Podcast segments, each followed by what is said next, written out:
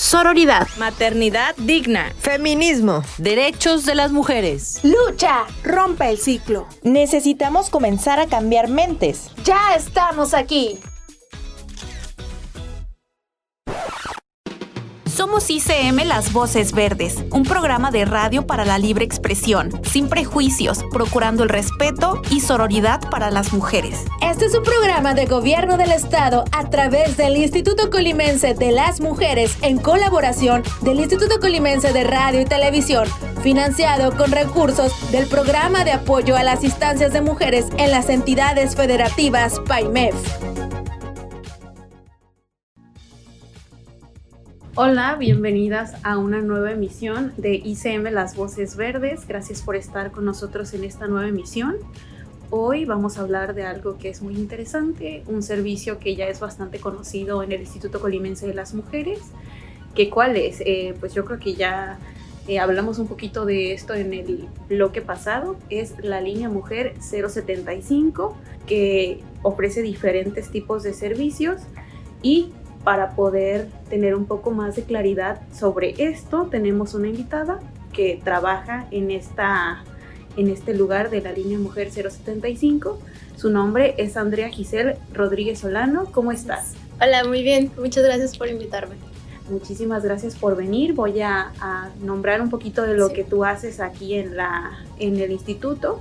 Pues tú eres egresada de la Universidad de Colima como licenciada en psicología. Actualmente eh, ella se encuentra cursando la maestría en psicoterapia cognitivo-conductual en el Centro de Psicoterapia Cognitiva y pues labora actualmente en el Instituto Colimense de las Mujeres y pues tiene una amplia experiencia en este tema. Y pues bueno, Andrea, pues me da mucho gusto que estés aquí para que nos aclares muchas preguntas que tenemos. Sí.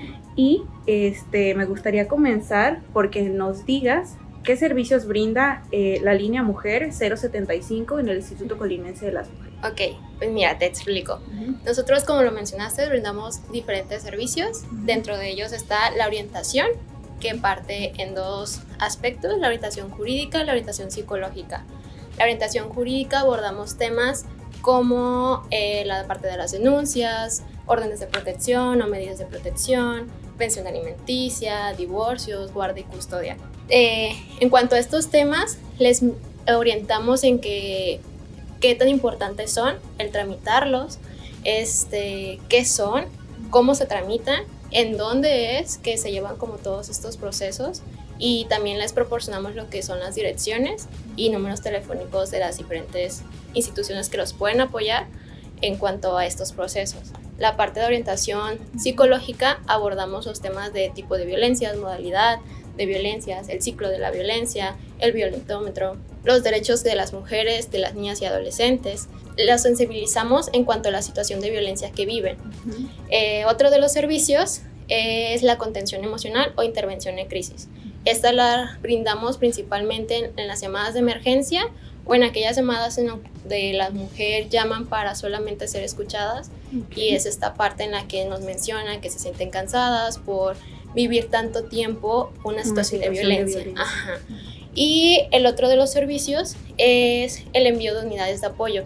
Actualmente contamos con el apoyo del de equipo de trabajo del C5, entonces eh, las mujeres nos pueden llamar y en el momento en el que está pasando la situación de violencia y pedirnos una unidad de apoyo.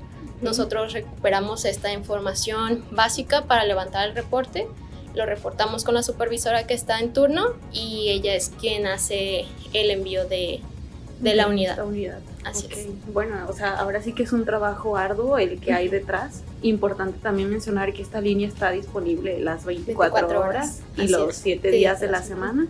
Entonces, pues todo el tiempo hay alguien que contesta, que puede dar contención, que puede enviar este una unidad, unidad uh -huh. para poder dar atención a estas mujeres. Sí, así es.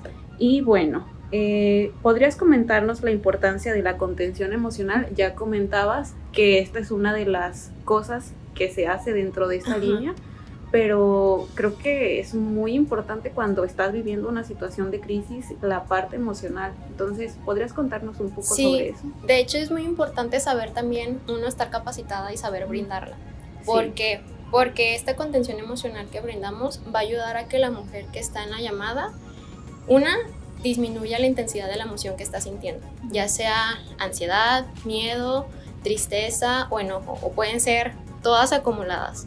Entonces, el disminuir la intensidad de la emoción va a ayudar a que ella tenga claridad de la situación que está pasando en ese momento y de las diferentes soluciones que puede ella tomar o para esa situación.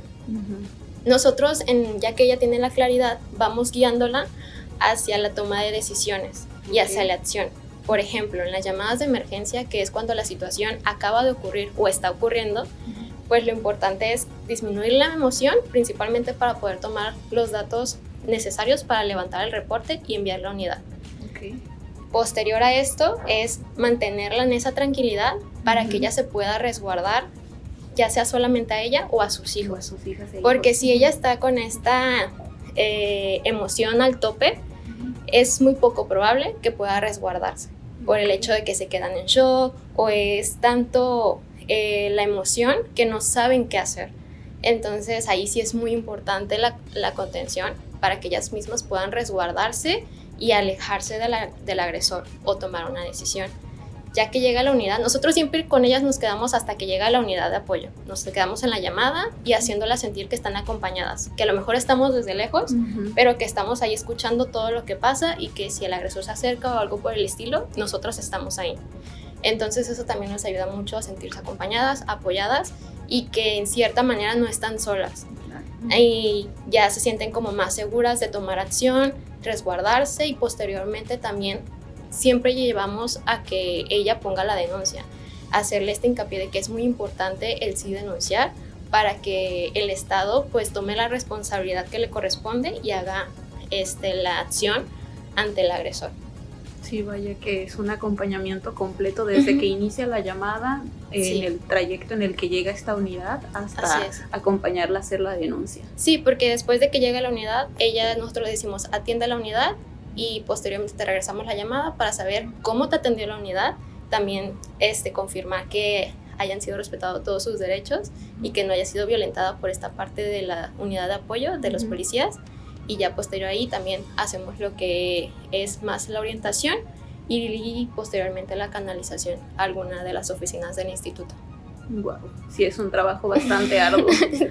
Y bueno, eh, ya comentabas más o menos cuál es el proceso, eh, pero ya para las personas que a lo mejor pues nunca han llamado a esta línea o que conocen a alguna mujer que vive alguna situación de violencia y quieren este, orientarla para que llame a la línea mujer. Eh, ¿Cuál es el proceso de atención de la línea mujer 070? Nosotros llevamos un protocolo. Este protocolo como tal no es lineal o estructurado. ¿A qué me refiero con eso? A que va a depender mucho de cómo llevemos la llamada, de acuerdo al caso que estemos atendiendo, porque no todos son lo mismo. Entonces, yo lo que llevo ahí en la línea he categorizado las llamadas en tres. Las llamadas de emergencia, las llamadas para solamente orientación y las llamadas de contención emocional.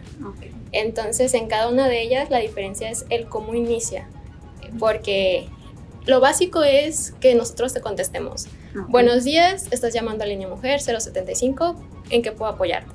Ahí escuchamos el motivo de la llamada y de ahí nosotras mismas es como de, ah, está emocionalmente... Ya sabes Ajá, exacto, cómo clasificarlo y cómo iniciar el protocolo.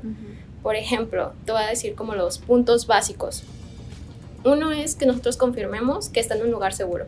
Si la situación está pasando en ese momento o pasó en ese momento, es nosotros asegurarnos que está en un lugar seguro y lejos del agresor. Otra es que esté bien físicamente, saber si no tiene lesiones y si las tiene, pues enviar la unidad de, ambulancia.